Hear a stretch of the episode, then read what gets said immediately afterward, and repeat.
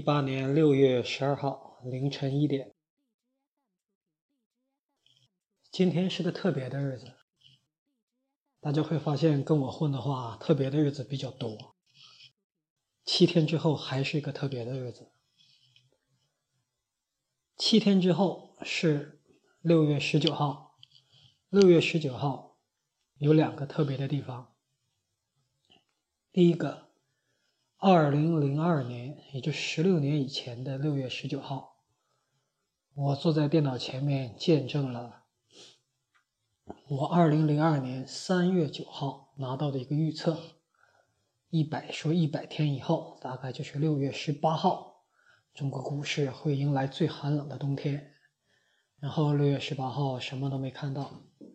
结果六月十九号，中国股市跳空高开六呃四百点。就是在那之后，我开始把金融投资作为我未来很多年的这么一个努力的方向。当时怎么也想不到，一直干到二零一八年。那么六月十九号还有第二个特别的地方。那么六月十九号是去年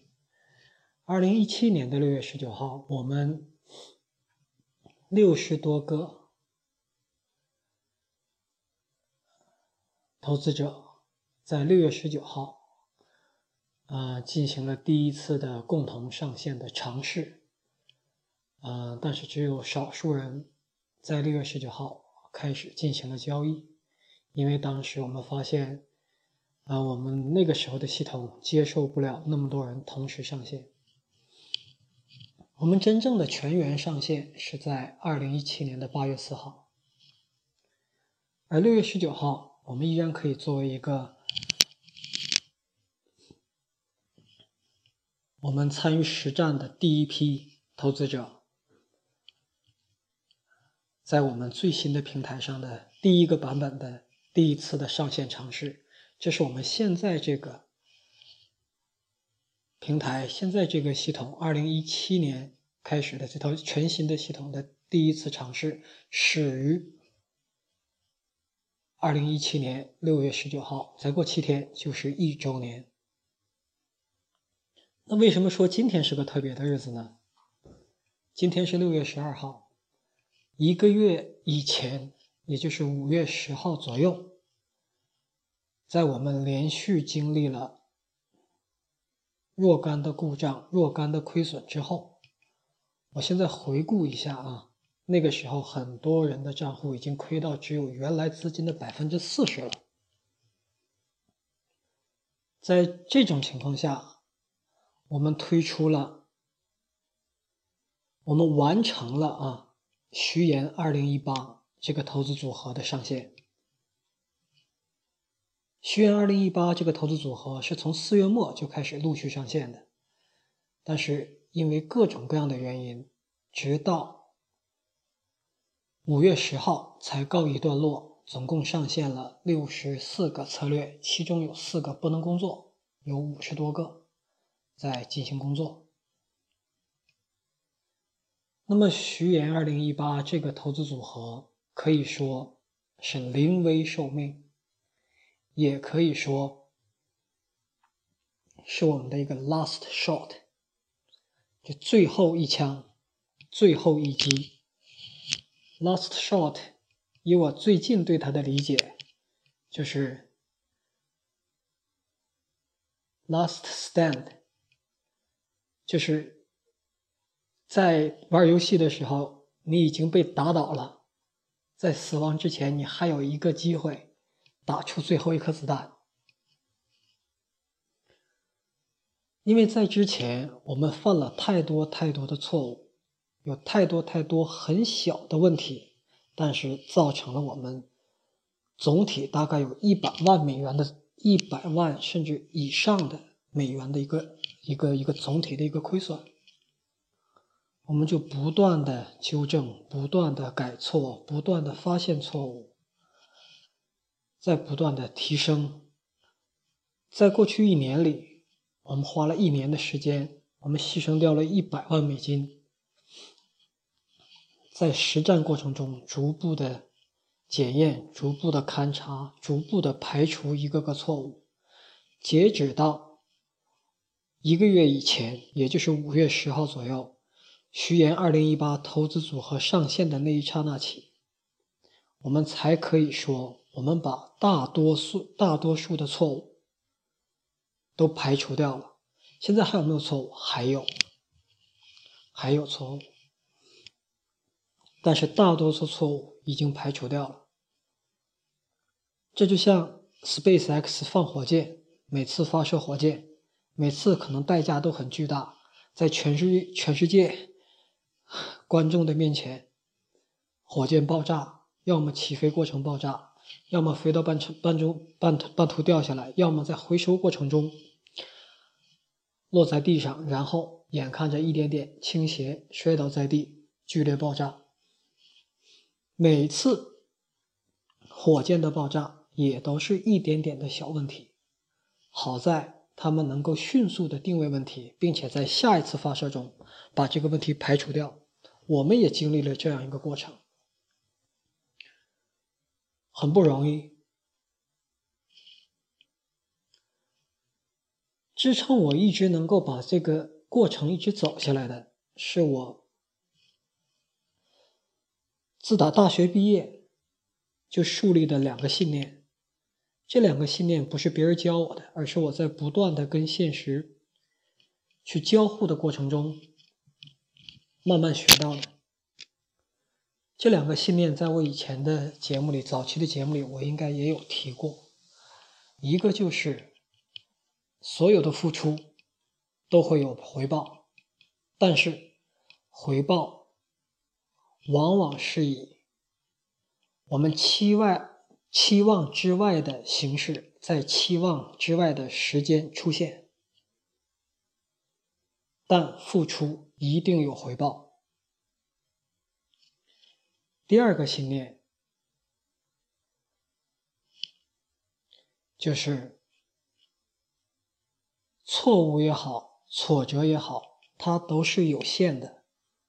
对于一个系统来讲，它的问题哪怕能不断衍生，但它终究是有限的。只要你不断的去解决它，你解决问题的速度超过问题产生的速度，那么终有一刻，问题会被你解决解决掉，全部解决掉。那么截至。一个月一个月以前，五月十号这个时候，学员二零一八全上线的时候，我们之前发现的问题基本上已经全解决了。我为什么说基本上？因为有一两个能有没有最终被解决，现在还得不到验证。所以，这个学员二零一八担负着非常重要的使命啊！你前面。有若干的亏损，又有运气不好的成分，那么又有很多很多的错误。每次都告诉大家啊，有一个错误，然后这个错误造成了相应的亏损啊，对不起，我们来改正这个错误。那么当错误都改正的差不多了，你就应该说，如果是火箭，你就应该能上天了；如果你理论正确，你就应该能赚钱了。学员二零一八就是在这个时候承担了这个使命，就是说，当大多数错误被我们发现并解决之后，该真理展现力量的时候，你的理论、你的设计、你的系统到底能不能赚钱，就看学员二零一八了。那这里要重要的要提示的一点是，细心的朋友都知道，原计划中虚元二零一八应该是一百三十六个策略，而现在只上了六十四个策略，还有四个不工作，只上了一半那么为什么没上后面那些？两个原因，第一个。我们有一些朋友的账户支撑不了那么多的策略了，所以原计划在学员二零一八一个投资组合里放出的一百三十六个策略，我分成两块儿，一块叫虚言二零一八，一块叫 Neo 二零一八。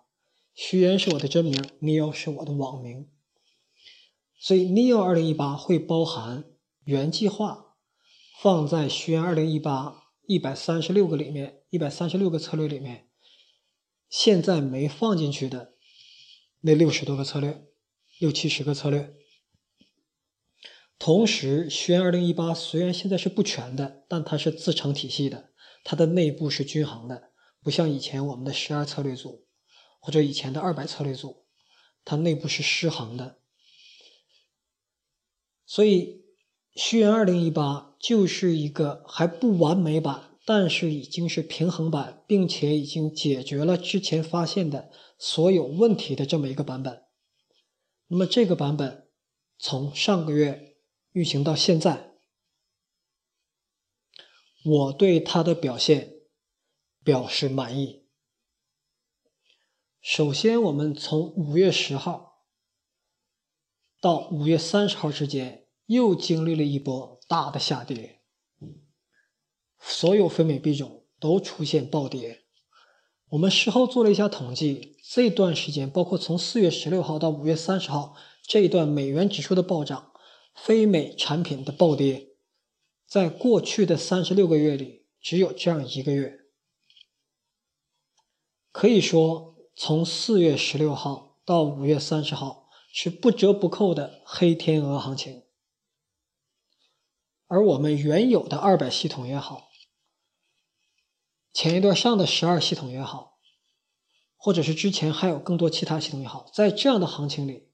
都会严重亏损。然而，虚言二零一八在这样的行情里，不仅没有亏损，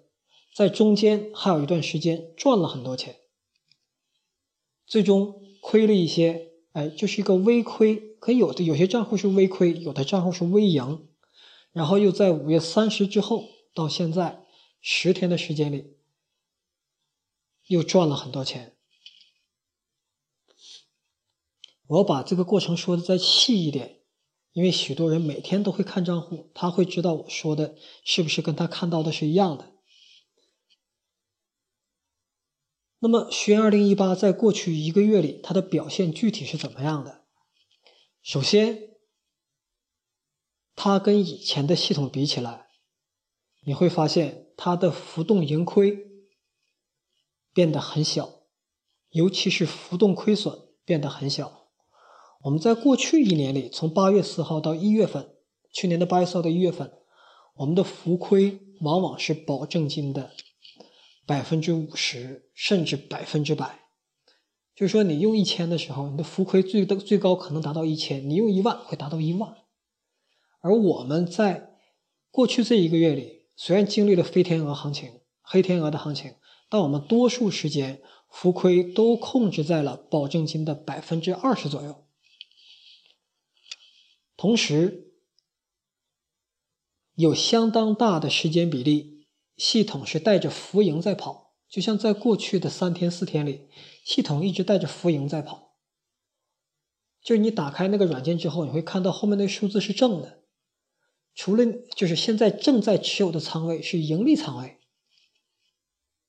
这在以前是很少看到的，这在以前在时间上占比不足百分之十。现在大概有百分之五十的时间，你会发现我们的系统是带着浮盈在跑的，而这种表现其实就是之前的二百系统应该有的表现形式。也就是说，如果我们没有犯那些错误，早在一年以前，在六月份也好，在八月份也好，我们看到的。我们投资的进度，我们资金的变化就应该像，应该至少像过去一个月系统的表现那样。那么这一个月下来，收益有多少？收益大概就是你投入的保证金的一倍。你投入四千，它就赚四千；你投入五千，它就赚五千；你投入五百，它大概就赚五百，是这么一个比率。那有人说，那是不是现在就可以说这个系统就无敌了，就死不了了？我永远不会说这样的话，因为这事儿真的不存在。我永远要告诉大家，对金融市场要留一颗敬畏的心。你去看看金融市场的行情，我们分析了过去三年，你再往前推十年，你看看金融危机期间，那个行情真的是没道理的，没理由的，没人给你解释。什么样的行情在金融市场里，它都走得出来，而且如果你做的够久，你一定碰得上。所以在这里，我再重申一下我们的交易理念。我们的交易理念是做一套在市场绝大多数的时间能够把市场的波动转换为我们资金向上动力的这么一个能量转换系统。它能够在一年中多数的时间，一个月中多数的时间，十年中多数的时间都在盈利，但是在市场异动的情况下，它可能会出现亏损。我实在没办法做到，说做一个系统，我这个系统天天都赚钱，危机也赚钱。平常也赚钱，我只能让我做的系统在尽可能多的时间比例上赚钱，然后因为它在尽可能多的时间比例上赚了丰厚的利润，所以它可以抵御得住当我们碰到危机的时候不可避免的亏损。那么，如果危机来了，我们还是会有亏损；如果危机连着来了，我们就会出现连续的亏损。如果在我们赚钱之前，危机来了，那可能我们还没得到赚钱的机会，就已经亏损。但对不起，这个事情我做不到，我做不到让大家绝对没有亏损。虽然我尽力去做，包括我们过一段时间将推出的我们的氢弹，我们的 H bomb。它有对亏损规避的能力，但它也不是百分之百能够让你把所有的亏损全规避掉。同时，它也牺牲了一些利润空间。凡事都有代价。那么时至今日，我们系统的运行状况，从几个角度讲，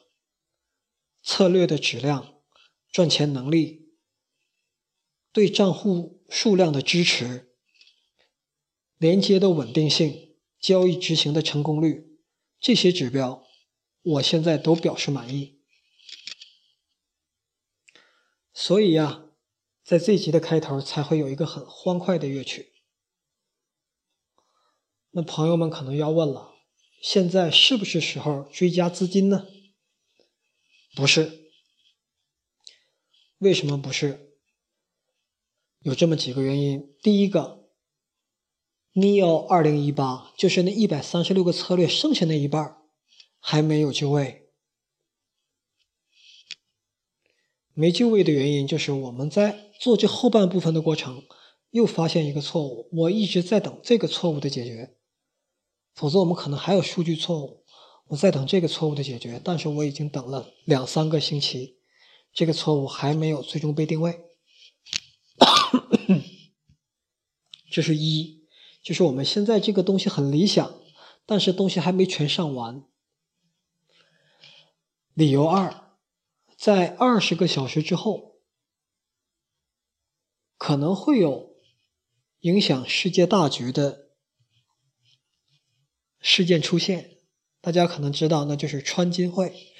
川普和。北朝鲜领导人敏感词要开会要见面，说他俩见面就一定会出什么事儿吗？不一定。但是在经济规律上来讲，距离上次二零零八年金融危机已经十年了。我们可能很不幸的又赶上这么一个经济周期，而且往后年头越多，到十一年、十二年，如果今年没来，十一年、十二年、十三年、十四年，年头越多，碰上的可能性就越大。所以今天在提前在在我们一周年之前，提前一星期做一期节目，一个重要的目的就是要告诉大家这件事情。就有可能市场会出现剧烈波动，市场会反常，再接着再接着四月十六到五月三十这黑天鹅之后，可能又有一只黑天鹅或更肥更大的一只黑天鹅会出现。那预告一只黑天鹅出现也不是重点，重点就是这个时候我们该怎么做。我个人的做法，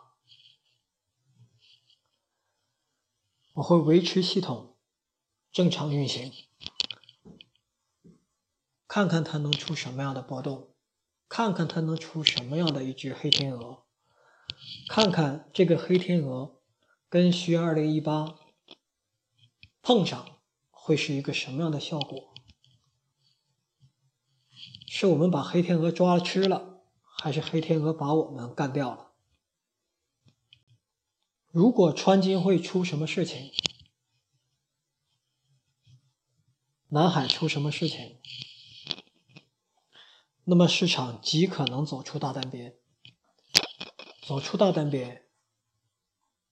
这就是一个市场的异动。在市场异动中，我们亏钱的可能性就大。但走出大单边也可能是震荡着走，也可能是上下来回乱跳，甚至出现大幅的跳空高开。这里面也蕴含着大量的机会。那么，如果说试着去分析一下，这里面是风险大还是机会大？那我认为还是风险大。但为什么我自己会选择？去迎接这个风险，因为如果只要有这样类似这样的事情和新闻出来，你就停，你就规避，那么在未来的一年、两年、三年、四年、五年里，甚至我们的一生里，你会发现你多数的时间都要在规避，总有事情发生，事儿是无限的。而我的时间，我的生命是有限的，而且如果要出问题，那在我投入资金比例比较少的时候，你出问题一定好过我躲来躲去，然后资金涨得越来越多，在资金很大的时候再碰到一个问题。那么，以上是我个人的做法，要采取的做法。但通常呢，其他人的做法啊，我要给大家讲一下。通常其他人的做法会这样：第一个，避险，反正现在是盈利的，我把盈利给它入袋为安，我把仓位全平掉，系统给它停掉，我停止订阅这个系统，我做同步持仓，把仓位全平掉，前面赚的钱。入袋了，入袋为安，你甚至可以取出来花了。那么这是一种做法，避险，把这块避过去，然后觉得风平浪静了啊，也没出什么事儿，或者出什么事儿渐渐平息了，你再回来，这是这是一种做法，这也是一种，如果我们要以商业化运营的方，商业化方式去运营的话，我们也会这么做，会照顾到。投资者的感受，但我觉得我现阶段在做的也不是商业化的运作。那还有一种做法，做法就是，如果我认为出大事儿的可能性比较大，市场走出单边或者剧烈波动的可能性比较大，那么我选择一些趋势类的系统，不怕事儿大的系统，等着出事儿的系统。这样的系统在那等着，我欢迎你搞出单边来，欢迎出现巨大的波动。那么这样的系统往往在市场走出单边的时候，它会给你丰厚的利润；但这样的系统往往在市场正常的时候，它是处于一个休眠的状态的。所以呢，这就是另一种做法，就是做好迎接大的波动的准备，自己创建一个全是基于